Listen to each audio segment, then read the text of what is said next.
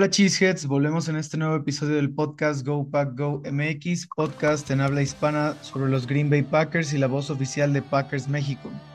Yo soy Luis Carlos, creador y host del podcast, y en este episodio quisiera platicarles sobre un análisis propio acerca de lo que está pasando con el ataque terrestre esta temporada, basado en lo que pasó en la aparatosa derrota sufrida el jueves pasado contra los Lions en Lambeau Field por 34 a 20 y en general el pobre desempeño que ha tenido el equipo en ese rubro desde que Aaron Jones sufrió su lesión en la semana 1. Sin embargo, quisiera ahondar un poco más en este tema que lleva arrastrando el equipo ya desde hace años. Así que en este episodio, que es un poco diferente respecto a la programación semanal habitual del podcast, quiero aclarar que eh, esa semana tendremos dos episodios. El próximo episodio será la previa al partido de Monday Night Football contra los Raiders y se publicará el jueves, si no hay contratiempos. Pero en este episodio será un poco más de, más que catarsis, un, breve análisis que quisiera compartirles sobre em, el ataque terrestre de Green Bay esta temporada. Eh, antes de comenzar de lleno con el análisis, un breve comercial en el podcast. Y es que queremos hacer una cordial invitación a todos los cheeseheads que radican en la Ciudad de México y zona metropolitana a que asistan a la casa oficial de los Packers en Ciudad de México, que es la sucursal Condesa de Wingstop, que durante la temporada 2023 y hasta el Super Bowl 58 estará transmitiendo todos los partidos de los Packers y los estará recibiendo con gusto a ustedes, a su familia y amigos. Habrán sorpresas y dinámicas de forma regular por parte de Packers MX para aquellos que nos acompañen a disfrutar de la temporada. Eh, no se olviden de compartirnos si, eh, si planean ir a través de nuestro Google Form en, en Twitter, así que no dejen de estar visitando nuestras redes sociales. Y ahora sí, vamos de lleno al episodio. Pues bueno, Cheeseheads, en este punto ya han pasado varios días desde la fea derrota que sufrimos de local contra los Detroit Lions. Eh, en este punto, pues tampoco queremos ser muy fatalistas. El equipo va 2-2. Sí se vio muy mal la primera mitad y han de, del partido y, y, ciertamente han habido lapsos esta temporada donde Green Bay se ha visto muy mal, se vio muy bien en el primer juego contra los Bears, que bueno, el rival no te dice mucho, luego dos muy buenos cuartos contra Atlanta en Atlanta para después echarle a la basura ese partido los últimos dos cuartos, tres muy malos cuartos en Lambeau Field contra contra los Saints para terminar remontando ese partido en el último cuarto. Y, bueno, lo que vimos fue absolutamente desastroso la primera mitad de, de, este partido contra los Lions en Lambeau Field. Em, no es ningún secreto, ¿no? El ataque terrestre de Green Bay no está funcionando, ni tampoco la defensa terrestre. Los Lions pudieron correrle a placer a, los Packers en este, en este juego. David Montgomery tuvo más de 30 carreos. Eh, el, total, ah, el total de yardas terrestres de los, de los Lions fue de más de 200 yardas. Este es el segundo juego que, los, que la defensa de los Packers permite Em, a una ofensiva rival más de 200 yardas terrestres. Y, bueno, em, el equipo, al equipo no le salió nada toda la primera mitad, ¿no? Todo lo que pudo salir mal, salió mal. Creo que ya hemos, ya habrán, para este punto ya habrán escuchado muchos análisis hasta el cansancio de todo lo que salió mal, ¿no? Em, la línea ofensiva tuvo un juego muy malo, tanto en protección de pase como eh, en bloqueo de carrera unos jugadores que ciertamente son jóvenes y que no son titulares. Recordemos que Bactiari y Jenkins, el lado izquierdo de la línea, pues están lesionados. Bactiari quizá por el resto de la temporada y eso pues le dio eh, la titularidad a, Rashid Walker nuevamente y ahora Royce Newman también em, vio acción como titular en el reemplazando a Jenkins por el guardia izquierdo, Newman, que sabemos que no es un jugador confiable, que es quizás el eslabón más débil de, de esta línea ofensiva, pero en realidad creo que pues, Newman tuvo un, si bien Newman no tuvo un buen juego, nadie más tuvo un buen juego. Josh Myers no tuvo un buen juego, John Ronian tuvo un juego bastante malo. Eh, ¿Qué decir de Zach Tom y también de, de de, Zach Tom y también de, de, Rashid Walker. Rashid Walker tuvo un juego bastante malo, diría yo. Em, la verdad es que creo el, el- la situación no, no estuvo nada favorable para, para en este matchup. Eh, me parece también a mí que, que los Packers no tuvieron un buen plan de juego. eh, ya, bueno, eh, no, sin ahondar tanto en esto, pues recuperaron a Aaron Jones y Aaron Jones no tocó el ovoide hasta que Green Bay iba perdiendo 24 a 3 en el segundo cuarto eh, y ahí tuvo su primer acarreo. Em, creo que lo único que le salió bien a Green Bay en esa primera mitad fue la intercepción de Rudy Ford, que solamente lograron capitalizar los Packers tres puntos de eso pero la defensa también estuvo muy mal, no pudo frenar dos ofensivas seguidas de, de Detroit que convirtieron 14 puntos ahí. Eh, el, lo, los linieros defensivos, sin contar a los linebackers externos, la verdad es que no jugaron bien a la carrera, los empujaron todo el día a Kenny Clark. Eh, los, los Lions dijeron, ¿sabes qué? Su mejor hombre es Kenny Clark, lo vamos a, a bloquear con dos hombres a la vez y que y que intenten vencer a uno a uno a nuestros otros linieros ofensivos. Y nunca ocurrió tal cosa, ¿no? Eh, tampoco los equipos especiales estuvieron muy bien. Constantemente Kishon Nixon estuvo regresando los kickoffs, y quedándose corto, buscando escaparse, ¿no? En, en, una, en una posible jugada explosiva que nunca llegó y que eh, constantemente estaba restando a la ofensiva de Green Bay yardas, ¿no? En vez de iniciar en la yarda 25, estaban iniciando en posiciones peores. Y también ese fumble en, en, un despeje de, de Jaden Reed que le quitó como 20 yardas a, a, la posición de campo de los Packers, ¿no? Realmente una muy, muy desastrosa primera mitad donde se veía que los Packers no estaban bien preparados para el juego en semana corta y tal, pero a diferencia de Dan Campbell tuvo pues un gran inicio de partido. De hecho, tuvo un gran juego. Venía, o sea, este, este se notaba que era un equipo entrenado con la mentalidad Dan Campbell, ¿no? Un equipo que peleó muy fuerte, un equipo que fue sumamente físico y agresivo y que le ganó por mucho en lo físico a Green Bay. Eh, y justamente eso es lo que quisiera hablar más a profundidad en este episodio, porque eh, sabemos lo que ocurrió. Al final los Packers, bueno, tuvieron una pequeña pues yo, yo, yo, comentaba, yo tuiteaba en ese partido que, que lo que yo quisiera ver de este equipo es una, un poco más de garra en, el, en la segunda mitad, o sea, que es impresentable lo que habían hecho en la primera mitad y en la segunda esperaba más garra, más hambre, una, una, que, que no bajaran los brazos y que siguieran luchando en la segunda mitad, eh, aunque el juego probablemente o, o muy seguramente ya estaba perdido, pero lo que yo esperaba era que Green Bay limpiara esta imagen tan desagradable de la primera mitad. Y un poco fue así en el tercer cuarto. Los Packers abrieron el tercer cuarto con un touchdown, cerraron el tercer cuarto con una jugada explosiva entre Love y Jaden Reed, eh, par de pases buenos de Love a, a Christian Watson, eh, una buena corrida por fuera de, de Aaron Jones, que pues bueno, es algo que se espera ver más de los Packers, excepto que los Packers no lo hacen. Y por último, un touchdown en, el cuarto cuarto, pero realmente el déficit, el partido llegó a estar realmente 17 a 27 en un punto del cuarto cuarto, eh, después de que los Packers no pudieron convertir de dos puntos. Eh, en su última anotación del cuarto cuarto quedaron este, 27-17, como les decía. Luego vino el desastre de equipos especiales de Quake Walker, cuando los, la defensa había limitado a, a, Detroit a un gol de campo que hubiera puesto el juego 30 a, a 17, igual a, un juego, a un, partido de dos posesiones, pero 30 a 17 hubiera estado el marcador. Sin embargo, Quay Walker comete un castigo muy costoso para el equipo, un completo error de no saber las reglas de los equipos especiales, intentando brincar al centro largo.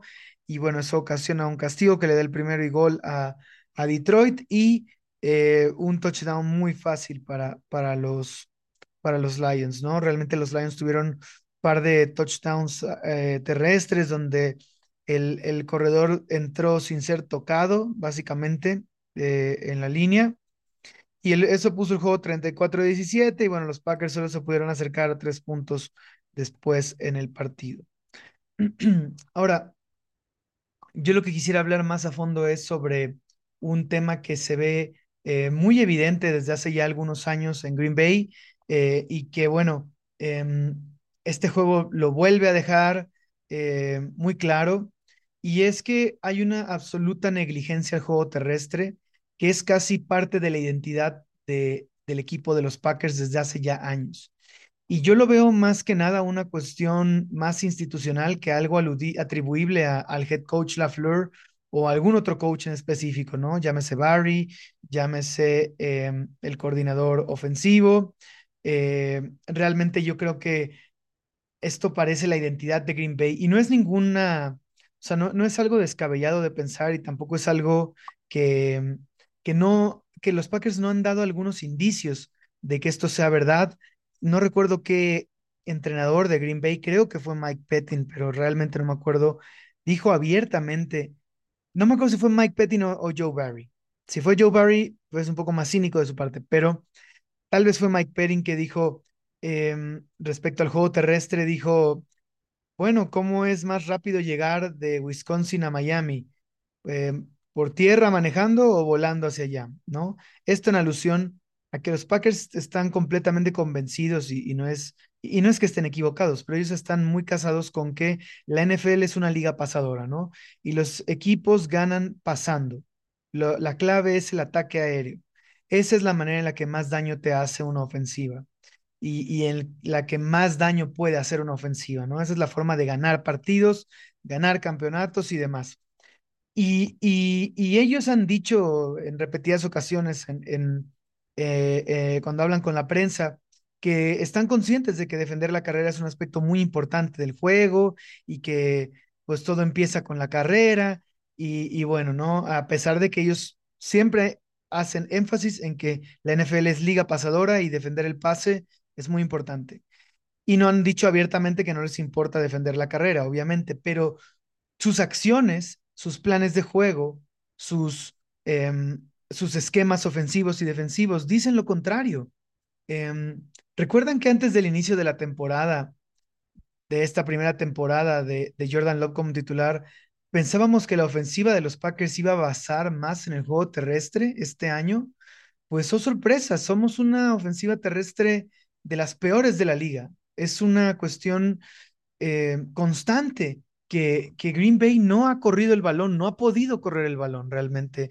Eh, tanto no mandan suficientes jugadas eh, ofensivas terrestres como las jugadas ofensivas terrestres que mandan no son bien ejecutadas. Y ha habido, y, bueno, esto es a partir de que, de que eh, Aaron Jones salió lesionado la semana 1 contra los Bears, donde hubo algo de buen juego terrestre, eh, ciertamente, en ese partido.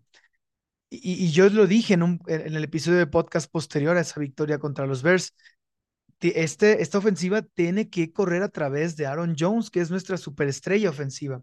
Pero bueno, ocurre la lesión y de ahí los Packers no pueden eh, confiar en ningún otro corredor para que tome ese lugar. Y, más allá de que ningún corredor se ha destacado, realmente ellos no han insistido mucho con nadie más. El que más oportunidades ha tenido es AJ Dillon y realmente ha sido pues yo creo que AJ Dillon es un poquito el chivo expiatorio en este momento por parte de la afición Packers. He visto mucho, mucho em, comentario de crítica fuerte hacia AJ Dillon esta temporada. Y no es que AJ Dillon esté teniendo una buena temporada, la verdad es que no. Eh, y eso que es año de contrato, o sea, se esperaría que, que, que el juego de carrera de AJ Dillon sea un poco más impactante en esta ofensiva. Pero yo ya lo he dicho antes, AJ Dillon no es no, debe tener un rol, no es un jugador de, las cualidades para tener el rol en el que bases tu ataque terrestre con él, porque no es un corredor realmente explosivo eh, de muchas yardas eh, downfield, sino que es un, un corredor norte-sur este, poderoso que consigue las yardas difíciles, las yardas cortas y tal. Y sé que no ha conseguido esta temporada ni siquiera las yardas difíciles ni las yardas cortas. O sea, para lo que es especialista, tampoco se ha, se ha visto bien AJ Dillon pero siento que está convirtiéndose en el chivo, en el chivo expiatorio de los, de los fans que no se están dando cuenta que la protección, perdón, eh, que la línea ofensiva está teniendo una temporada espantosa con respecto al bloqueo de carrera. Han sido terribles.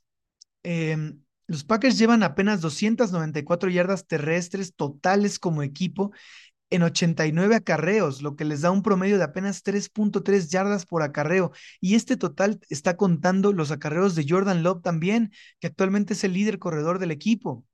En comparación, la mejor ofensiva terrestre hasta el momento de la liga es Miami, que lleva 694 yardas terrestres totales en 111 acarreos, un promedio de 6.3 yardas por acarreo que la verdad está muy por encima ese promedio está muy por encima del resto de la liga, es, es un promedio, digamos, un, un outlier, ¿no? La excepción a la regla, vamos a decirlo así, pero es nada más darles una referencia. Miami lleva 400 yardas terrestres más que los Packers y no necesariamente tienen la mejor línea ofensiva en términos de, de, de bloqueo por carrera, pero tienen una ofensiva, una línea ofensiva que está bloqueando mucho mejor. Y aquí tampoco me quiero limitar a que la línea ofensiva es el problema en el bloqueo de carrera.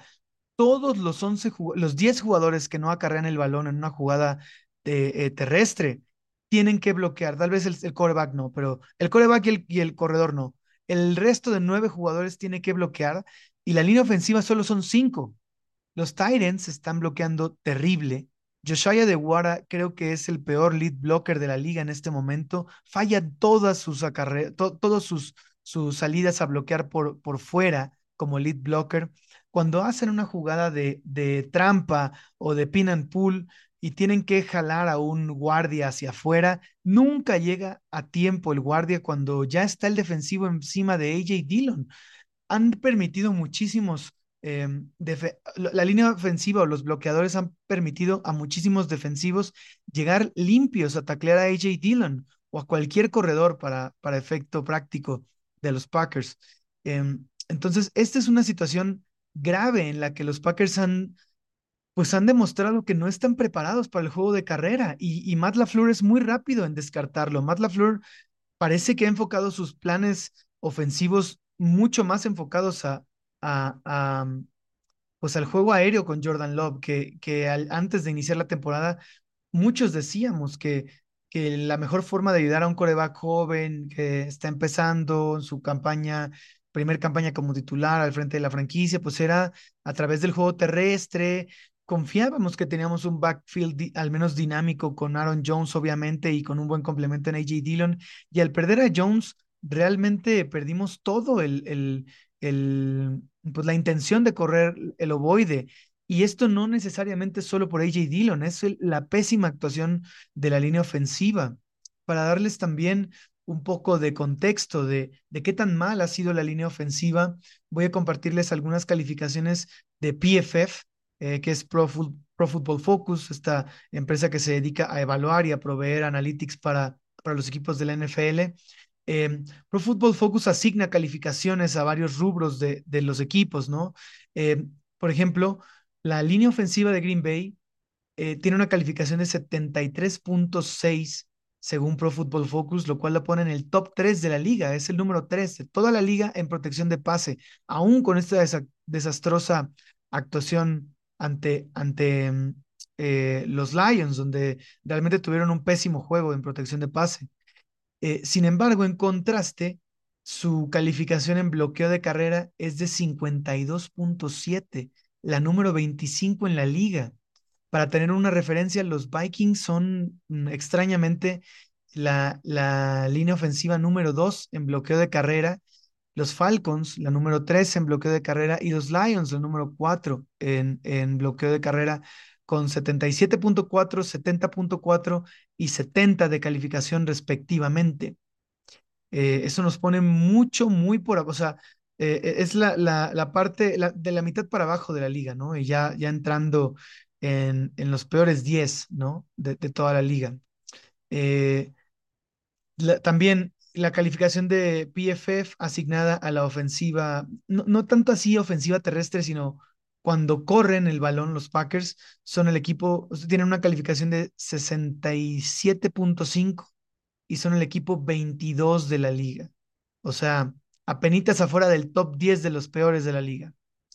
Y también no hay que olvidar que un aspecto bastante negativo de, de, de este equipo de Packers ya desde hace años es su defensa contra la carrera, la cual tiene una calificación de 58.8 según PFF y es la número 22 de la liga también. Entonces, apenas afuera del top de los peores 10 de la liga, pero son el equipo, el peor 11, ¿no? Eh, tal vez esperarían una calificación peor, ¿no? Cuando se ve eh, en los partidos en vivo. Y normalmente cuando uno está viendo en vivo, pues suele ser mucho peor eh, de lo que es en realidad. O sea, después de un partido vale la pena verlo nuevamente en la repetición, tal vez la versión condensada. Muchas veces no es tan malo como parece al principio. Este juego contra los Lions sí fue súper malo, tanto la primera vez como en la repetición. En la repetición se alcanzan a apreciar muchos más de los errores que, que tal vez pudieron cachar en, en, el juego en vivo, ¿no? O sea, los bloqueos mal ejecutados a la hora de correr, em, la, las protecciones de pase muy malas, que no pudieron contener a cuatro eh, pass rushers que mandó eh, constantemente Detroit toda la noche. O sea, fueron solamente cuatro los que presionaron y, y casi siempre estaban generando presión a, a Love.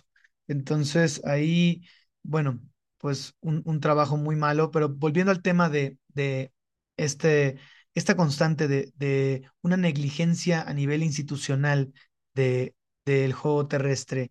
Y, bueno, construyendo sobre este argumento que, que va más allá de los comentarios que, que el staff de cocheo ha dicho muchas veces, porque también Matt LaFleur ha dicho muchas veces que él sabe de la importancia del juego terrestre, él sabe de la importancia de establecer la carrera y lo que te abre en el juego aéreo, el establecer la carrera.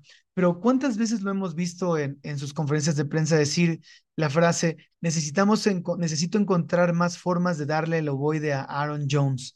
Y lo ha repetido N veces y nunca cambia nada. Siempre es el mismo, la misma excusa, la misma situación. Yo entiendo que para este juego que Aaron Jones venía de una lesión que lo dejó fuera por eh, dos partidos, él iba a estar con acción limitada, con snaps limitados, o sea, su número de jugadas no iba a ser mucho, pero realmente si tenías pocas jugadas para él, si tenías solamente, no sé, 20 jugadas que le ibas a dar, pues dale el balón a esas 20 jugadas.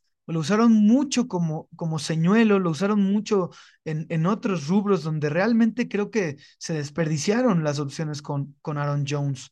Y, y, bueno, eso es del lado de la ofensiva, ¿no? La ofensiva realmente ha estado muy poco eh, enfocada en, en, en, el juego terrestre, pero también la ofensiva, perdón, pero también la defensa, bueno, ya sabemos, la, la, las miradas están puestas en Joe Barry. Sabemos que a la mayoría de los fans no les gusta Joe Barry. Yo creo que si bien Joe Barry no es un gran coordinador defensivo, ni mucho menos, tampoco es la razón por la que estos Packers están en, en, en esta situación constante de un pobre juego contra la carrera.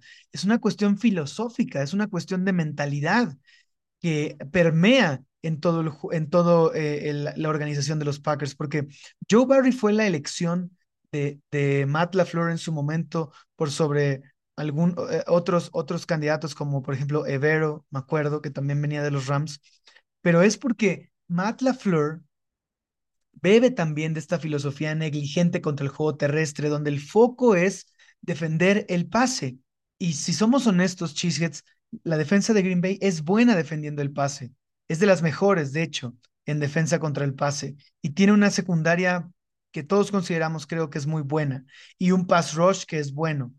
Pero eso es lo que tiene porque han armado así el equipo. Porque de nuevo, esto parece una cuestión de mentalidad y de filosofía de equipo. Y por eso Joe Barry era un buen fit para lo que Matt LaFleur quería. Matt LaFleur eligió a Joe Barry y eligió el sistema que Joe Barry utiliza, porque Joe Barry, primero que nada, eh, pues eh, prioriza defender el pase poniendo solamente seis hombres en la caja, dos safeties profundos, cover 2 o cover 6, que viene del sistema de, de o bueno, viene de la, de la filosofía de Big Fangio, ese cover 6, este, y, y mucho quarters también. Entonces, esas son coberturas diseñadas para defender el pase y que deja eh, cajas livianas y, que lo que quiere es limitar las, los pases explosivos poner defensivos secundarios muy atrás, como 10 yardas atrás de la línea de golpeo, para que las jugadas ocurran enfrente de ellos y vayan y a bajar a, hacer el tacleo rápido y no permitir jugadas explosivas eh, de, de, mucho yardaje, ¿no? O de pases de, de más de 20 o 30 yardas. Eh, y yo creo que en eso han hecho un buen trabajo. Pero ese tipo de cosas pasa, y un poco hablando de fútbol situacional, cuando, por ejemplo, teníamos Aaron Rodgers y con Aaron Rodgers se tenía confianza en que la ofensiva iba a poner al equipo en ventaja, lo cual iba a obligar a la ofensiva rival a abandonar un poco el juego terrestre porque tenía que jugar a alcanzarnos en el marcador y a tener que lanzar más pases. Y ese es forzar a la ofensiva rival a jugar a, tu, a, la fortaleza de tu defensa. Pero con Jordan Love las cosas tendrían que haber cambiado un poco y, y, ya, no, ya no tienes tan aseguradas las, las ventajas eh, para forzar al, al, rival a cambiar su estrategia ofensiva a, al pase. Incluso con el último año de Aaron Rodgers, nunca vimos que, o sea, no, no, no tuvimos ventajas en el marcador constantes. Entonces, ahí es donde se viene esta em, conclusión que yo saco de que es una cuestión de mentalidad, que ven así la liga, la, como la ven como una liga pasadora, y ven que lo más importante es defender el pase, todos los esfuerzos se enfocan en defender el pase. Y esto no se limita, de nuevo, solo a los coaches, solo a Matt LaFleur y Joe Barry, que complementan sus estrategias con, con la manera de jugar que les acabo de explicar, sino también tiene que ver con Brian Gutekunst. Brian Gutekunst, la manera en la que ha construido el roster, refleja esta filosofía que es negligente ante, ante el ataque terrestre de, de la NFL, porque constantemente, si bien todas las, muchas de nuestras últimas selecciones, primeras selecciones de primera ronda, han sido jugadores defensivos, es cierto, son un tipo de jugador defensivo más que nada enfocado en defender el pase. Son pass rushers, son el safety, em, corners, ¿no? En Eric Stokes, en, en, en Jair Alexander, que sí, son posiciones premium en la NFL, el pass rusher y el, y el, y el, ¿cómo se llama? El, el corner, pero también se han seleccionado a safeties y a linebackers, que son posiciones no tan premium. Y el linebacker que seleccionamos es un linebacker de un corte mucho más atlético y menos eh, downhill o, defensor de carrera, o como llaman en inglés el thumper, ¿no? Que es, el que frena la carrera normalmente. Es un, es un linebacker más alto, largo y, y, liviano y rápido, eh, que usualmente se le dificultan a este tipo de linebackers eh, quitarse bloqueos de los guardias. Los envuelven fácilmente los guardias en el juego terrestre. Eh, entonces, este son el tipo de jugadores que draftea Brooke Gutekunst, de los que provee a, Joe Barry y su defensa, que es principalmente enfocada en defender el pase. Ejemplo también este año, eh, Van Ness es un buen, este, es un buen edge, rusher que, que pone un buen eh, setea bien la, la, el límite de la línea, ¿no? Para defender la carrera. Pero drafteamos en la ronda 4 y 6 a dos linieros defensivos que son linieros típicamente livianos. Típicamente no son linieros que te aguantan dobles bloqueos en la línea ofensiva, sino que son, em, son linieros defensivos más penetradores por el centro, más eh, penetradores de huecos por el centro para hacer, para hacer pass rush interno al coreback. Eh, Carl Brooks es un, no es tu típico liniero defensivo de más de 320 libras que te absorbe bloqueos dobles. Es un jugador un poco más liviano, un poco más rápido para penetrar gaps. Y, y, qué decir de Kobe Wooden, un, un, un, liniero defensivo que yo incluso mencioné en, el, eh, en, en, los episodios de análisis del draft, pues muy atípico. Es un, es un liniero defensivo liviano de menos de 300 libras, de creo que 280 libras. Es un jugador que obviamente no te aguanta eh, un bloqueo doble entre centro y guardia o, o, tackle y guardia, lo envuelven fácil. Es un jugador mucho más orientado a, a hacer pass rush interno. Y del otro lado de las trincheras, en el lado ofensivo, Green Bay es muy famoso o, tiene una buena reputación de draftear buenos linieros ofensivos y eso no es mentira. Sí son buenos encontrando talento a lo largo del draft en rondas, eh, en cuartas, quintas rondas, sextas rondas incluso, eh, como Rashid Walker. Pero dense cuenta que son linieros ofensivos mucho más em, privilegiados en, el, en la protección de pase y mucho menos enfocados en, en, en, bloqueo de carrera. Eh, lo que más se privilegia en Green Bay es que puedan ser buenos protectores de pase. Y, y si se dan cuenta, la, la, los, los guardias ofensivos que tiene Green Bay y que ha tenido los últimos años y que tiene en este momento, vamos a hablar de este momento, los guardias ofensivos que tiene Green Bay en este momento, titulares, porque en este momento Jenkins está lesionado y no es titular, son tackles colegiales convertidos a guardias. Em, John Ronian jugaba de tackle en colegial, era muy pequeño o falta de atleticismo, qué sé yo, para jugar de tackle en la NFL y lo convierten en guardia. Rose Newman era tackle colegial, convertido a guardia. Sean Ryan, tackle colegial en UCLA, convertido en guardia. Esto es porque los, los, los, jugadores que tenían esa experiencia colegial como tackle tienen una técnica de protección de pase mucho más pulida, tienen el suficiente atleticismo para jugar la posición de tackle a nivel colegial, pero tal vez no suficiente en la NFL, y tienen sus técnicas de protección de pase mucho más pulidas pero no son realmente unos demoledores en eh, al momento de bloquear para la carrera, no son unos em, portentos físicos y, corpulentos o agresivos para abrir camino al juego terrestre, son más técnicos que, que, que em, jugadores físicos, que jugadores rudos, son realmente un equipo, o sea, conforman una identidad mucho más de, de jugador técnico y, jugador liviano, atlético, que de jugador físico em, que, que puede imponer su voluntad en las trincheras.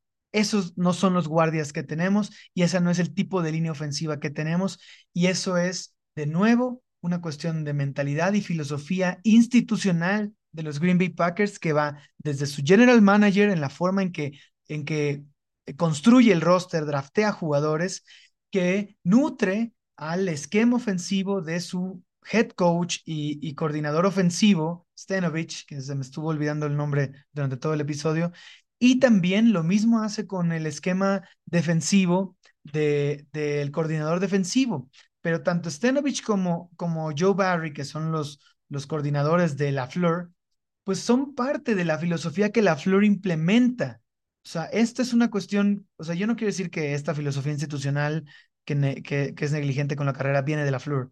No sé de dónde venga, pero claramente están alineados Gutekunst, Lafleur, Barry, Stenovich y todos en ese mismo punto en el cual em, los Packers dejan, no priorizan el ataque terrestre y eso se nota en cómo draftean, cómo forman jugadores, qué tipo de jugadores privilegian, qué tipo de jugadas seleccionan qué tipo de planes de juego despliegan, qué tipo de planes de juego defensivos despliegan, cómo es la forma en que defienden. Y bueno, eso se ha notado por años y se ha notado en estos últimos cuatro juegos em, de los Packers, ¿no? Em, por último, quiero tocar un poco el tema de Matt LaFleur para a todos aquellos cheeseheads que yo sé que, que están por ahí. O sea, hay muchos, muchos fans de Green Bay que, que les parece que LaFleur no es un buen head coach, que critican mucho al coach LaFleur, que mm, y que bueno, no, no confían en él, ¿no? Este, de cara al futuro. Em, ya dije que no creo que sea directamente LaFleur el responsable de, de, la implementación de esta filosofía de Green Bay. Creo que es una filosofía que viene incluso desde Mike McCarthy, no, no nos hagamos tontos. Desde que Mike McCarthy y Aaron Rodgers estaban en el equipo, ya habíamos hablado, o sea, ya había mucho comentario sobre que no le daban el balón a Aaron Jones, no había nada de juego terrestre. Cuando llegó Matt LaFleur a Green Bay, que recordemos, Matt LaFleur era un coach joven, llegó con 40 años cuando asumió el puesto de, de head coach en Green Bay, venía del árbol de coacheo de Shanahan y de McVay, que bebe mucho del juego terrestre y tal. Se pensó que sí iba a implementar un juego terrestre más dinámico y más eh, innovador en Green Bay y tal vez el primer año sí hubo algo de eso, pero los siguientes años vimos un, una regresión al esquema que más le gustaba a Aaron Rodgers y de nuevo se vio disminuido el ataque terrestre. A pesar de eso, Aaron Jones tuvo temporadas de más de mil yardas, eh, tan solo el año pasado, que no fue la mejor temporada de, de, de Aaron Jones. Eh, perdón, no fue la mejor temporada de Aaron Rodgers con los Packers. Eh, Aaron Jones aún así tuvo una campaña de 1.117 yardas con solo 213 acarreos. Y era una ofensiva liderada por Aaron Rodgers, que de nuevo no tuvo una gran campaña, pero Aaron Jones rebasó las mil yardas. Eh, entonces, no es que sea tan negligente, pero realmente no es el foco. Y pensábamos que iba a cambiar eso con Jordan Love a un foco mucho más orientado a la carrera, y ciertamente no ha sido así. Eh, Matt LaFleur, a mí lo que me preocupa mucho de Matt LaFleur, lo que, y esto se los voy a conceder a todos los críticos de Matt LaFleur, porque la verdad a mí me parece que es un buen head coach, que es un head coach en el que confío, y es un head coach que, que ha hecho las cosas bien dentro de lo que cabe, ¿no? O sea, ha tenido temporadas, muchas más temporadas ganadoras que perdedoras. La única temporada perdedora, la del año pasado, y, y esta está en veremos. Hasta ahora vamos 2-2. Tampoco es el fin del mundo, no, no es el peor equipo. Pero lo que me preocupa mucho de Matt LaFleur es que, por ejemplo, antes, cuando recién tomó, había tomado el puesto, su mayor crítica de mi lado, la, mayor crítica a Matt LaFleur de mi lado era que era incapaz de ajustar sobre la marcha cuando sus planes ofensivos o sus planes de juego no estaban saliendo como él los, los pensó. Y era imposible que Matt LaFleur lograra este, hacer ajustes al medio tiempo lograr hacer ajustes en medio de un partido. Siempre si la cosa empezaba mal, terminaba muy mal. Recuerden en 2019, par de derrotas muy humillantes que tuvimos, primero contra los Chargers en, en Los Ángeles, que se fueron blanqueados la primera mitad y terminaron el juego 26-11. Los, los Packers no anotaron ni un punto en la primera mitad y apenas lograron poner 11 en el marcador la segunda. Y después esa misma temporada, eh, en, temporada regular, perdieron 37 a 8 contra los 49ers de Jimmy G. También blanqueados toda la primera mitad, solo en el tercer cuarto anotaron 8 y eso fue todo. Los, los 49ers metieron 37 puntos y luego no aprendieron la lección cuando otra vez los Packers eh, perdieron en la final de conferencia contra estos mismos eh, 49ers y, y, fue en una, de una manera sumamente humillante como perdieron 37-20. Eso no reflejó, realmente yo creo que los 20 puntos que Green Bay puso en el marcador fueron en tiempo basura. Los 49ers habían ganado el partido desde la primera mitad. Eh, se fueron 20, eh, se fueron 27-0 la primera mitad. Entonces, eh, yo, esa era la mayor crítica que tenía con la Flur. Aparentemente, esta temporada con Jordan Love se ha visto mejor en términos de pues, hacer ajustes, de motivar a su equipo a, dar un mayor esfuerzo en, la, una segunda mitad, ajustar algunas cosas, cambiar algunas cosas. Bueno, ha, sido un poco mejor, al menos esta temporada. Pero lo que me preocupa mucho a mí es que la Fleur eh, parece no aprender de los errores pasados. Eso es lo que a mí más lo, lo, es lo que más yo le puedo criticar a la Flor y lo que no me gusta para nada de él. Eh, cuando vemos repetidamente que los Packers cometen los mismos errores, cometen las mismas situaciones, se meten en los mismos problemas de castigos, de mala ejecución, de mal plan de juego. Y, y, nuevamente vemos a la Flor hablar con la prensa después de un mal juego, decir, vamos a tomar una, este, un, un vistazo a, nuestro performance, vamos a revisar lo que hemos hecho y vamos a hacer las correcciones debidas. Nunca vemos las correcciones, o tal vez podemos ver las correcciones en la siguiente semana o algún tipo de corrección la siguiente semana y luego vuelven a ocurrir a lo largo de la temporada. Vemos los mismos problemas pasar una y otra vez en estos Packers desde que la Flor está. Y no digo que con Mike McCarthy hubiera sido diferente, no, sino que es un tema de crítica a la Fleur, eh, esto de no puede hacer ajustes que sean significativos y, sostenibles, o más bien no corrige de raíz problemas porque la cosa no es sostenible. Vemos surgir los mismos problemas otra vez eh, más tarde en la temporada y eso es lo que a mí me, me, no me gusta nada de cómo la Fleur gestiona eso, ¿no? O sea, yo no sé si realmente, o sea, yo no dudo que la Fleur, el coach la Fleur, trabaje muy duro y pase las horas largas en su oficina, planeando los juegos, revisando las cintas. O sea, si yo me doy cuenta de, errores y problemas, es obvio que él los ve también, y que los jugadores también son conscientes de ello. Pero yo no veo acciones correctivas duraderas de la Flor. O sea, yo no veo que él tenga eh, medidas que, que erradiquen los errores o los problemas que, que se han estado cometiendo constantemente en Green Bay.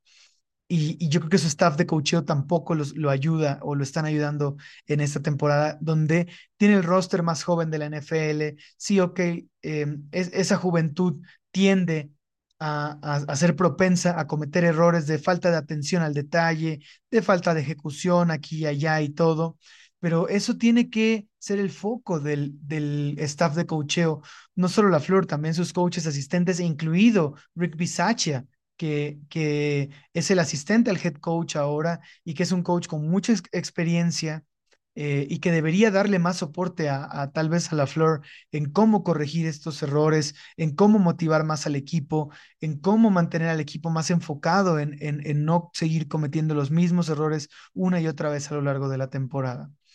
Pero bueno, ese es como un poco el análisis que yo les quería compartir respecto a cómo para mí Green Bay ha tratado de manera tan irrespetuosa el juego terrestre en la NFL y también como Matt LaFleur creo que tiene mucho trabajo que hacer para corregir de manera definitiva ciertos errores y ciertas tendencias y dar un mejor soporte a un roster tan joven como el que tiene ahora, que, que nunca había tenido antes un roster tan joven y tal vez tiene que modificar algunas formas de trabajar, a diferencia de lo que ha hecho años anteriores, ¿no? Y bueno, chistes, yo supongo que aquí lo que les quiero concluir es que yo tengo confianza en Matt LaFleur como un buen head coach, tengo confianza de que em, en estos años que ha estado al frente del equipo ha tenido sus aciertos y fallos. Por desgracia, tiene esta constante de que yo siento que no aprende de los errores, por lo tanto, no estoy seguro de que él eh, en este punto de la temporada pueda hacer un cambio de mentalidad completo, pero al menos que le dé más foco a la, a la, a la, al ataque terrestre, ¿no? Tanto ofensiva como defensivamente. Que enfoquen más tiempo en practicar esas jugadas, que enfoquen más tiempo dedicado de parte de, de el, el coordinador ofensivo Stanovich y el, y el coach de línea ofensiva, Luke Botkos, a pulir más la técnica em, en, bloqueo de carrera de los linieros ofensivos, que, que si bien dije que, o sea, su especialidad es protección de pase y no corrida y vienen de ser tackles en el colegial y todo eso, honestamente, y para poner las cosas en perspectiva, es muy difícil em, encontrar líneas ofensivos que sean excepcionales en ambos rubros, ¿no? Tanto en protección de pase como en, como en bloqueo de carrera. O sea, casi siempre hay, eh, casi siempre los linieros son, son mejores en un rubro que en, un rubro que en otro, ¿no? Pero em, cuando tienes una deficiencia, pues le pones un poco más de atención, lo pules más, le dedicas más tiempo del entrenamiento, no sé, a, a practicar las jugadas de corrida, porque de verdad la ejecución es muy mala, la ejecución se ve mal ensayada, los bloqueadores no llegan, eh, esto va más allá de la línea ofensiva, o sea, los tight ends que tienen que recorrer de un lado de la línea a otro para hacer su bloqueo no llegan, cuando jalan a un guardia o centro eh, de un lado a otro de la línea para salir como lead blocker no llegan. Entonces, eh, creo que ahí es donde pueden haber, o sea, donde se pueden enfocar para tratar de mejorar pero como conclusión, yo creo que Matt LaFleur, eh, pues no va a hacer todos los ajustes. Espero que al menos haga un ajuste relevante de aquí al, al siguiente partido y que eso se pueda mantener el resto de la temporada. No me ha demostrado el confianza en pensar que, que va a cambiar en algo, sobre todo porque, como les compartí en este episodio, siento que hay suficientes evidencias por ahí eh, a lo largo de estos últimos años como para sacar la conclusión que les estoy compartiendo, ¿no? Esta es una cuestión filosófica o una cuestión de mentalidad del equipo que es, no nos importa el juego terrestre, lo que importa en la NFL es defender el pase y atacar con pases y ya está. Mantenemos eh, cajas de seis hombres nada más, con solo dos linieros defensivos y dos linebackers externos que son livianos, dos linebackers internos que son livianos, eh, dos safeties profundos todo el tiempo y que corran lo que tengan que correr. Los obligamos a los forzamos a las ofensivas rivales a consumir el reloj, a hacer series ofensivas largas de más de 10 jugadas, avanzar 80 yardas, pero las ofensivas rivales lo siguen consiguiendo y creo que eso es lo que a este equipo lo está mermando. Incluso cuando tratan ellos de ponerse en ventaja en el marcador, los vamos a ver más ofensivas, más constantemente, no abandonando el juego terrestre porque saben que le pueden correr a Green Bay. Entonces, pues, como conclusión, yo espero de verdad que Matt LaFleur sí logre hacer correcciones, aunque sea corto plazo, semana a semana, pero no seguir viendo estas em, inconsistencias que, que hacen ver que Matt LaFleur pues no está aprendiendo de los errores del pasado. Eh, esta última rueda de prensa dijo que es una locura eh, hacer las mismas cosas una y otra vez esperando resultados distintos. Yo ya dejé de creerle que va, que, que lo que dice en sus ruedas de prensa lo va a sostener en la cancha, pero bueno, uno nunca sabe. Yo, yo confío en él en general como head coach, solo no confío en él con lo que dice en sus declaraciones siempre eh, y no confío en que sea el mejor aprendiendo de los errores, pero pues no queda más que confiar, no queda más que ver si, si el, em, el juego terrestre puede cambiar un poco, puede mejorar un poco, porque tampoco digo que con estos jugadores no se pueda correr para nada. Creo que se puede correr y creo que se le puede eh, dar otra cara a este equipo eh, en, en cuanto a ofensiva terrestre con Aaron Jones y con una pulida esta línea ofensiva pero no sé si esas acciones se van a tomar. Y del lado defensivo, no tengo idea de qué puedan hacer, porque el personal está hecho y armado para defender la carrera, perdón, defender el pase y no la carrera. Entonces, algunos ajustes se pueden hacer, pero está en las manos de los jugadores realmente hacer las jugadas, eh, vencer los bloqueos dobles, quitarse bloqueadores de encima, no importa que te lleven 30 libras o lo que sea, o sea, es una lucha de voluntades, es una lucha de talento, del talento más premium que hay en el mundo para jugar este deporte. Entonces, al final creo que tiene que haber un cambio de actitud, de mentalidad y de forma de atacar la carrera, ¿no? De defender la carrera. Eh, y bueno, Cheeseheads, muchas gracias por escuchar este episodio. Espero les haya gustado tanto como a mí grabarlo. Y si así fue, por favor, suscríbanse al podcast en su plataforma de preferencia compartan el contenido en sus redes sociales con amigos, familiares y más fans de la NFL y síganos en nuestras cuentas de Twitter, arroba o, X, ya no sé cómo decirle, eh, en arroba GoPackGoMX y arroba Packers-MX para estar informados con todas las actualizaciones de nuestros Packers. Y no se olviden que los esperamos en Wingstop Condesa este lunes por la noche, donde habrán promociones y sorpresas. Recuerden también que el jueves publicamos el episodio con el análisis previo al próximo partido de Monday Night Football contra los Raiders. Go Pack Go.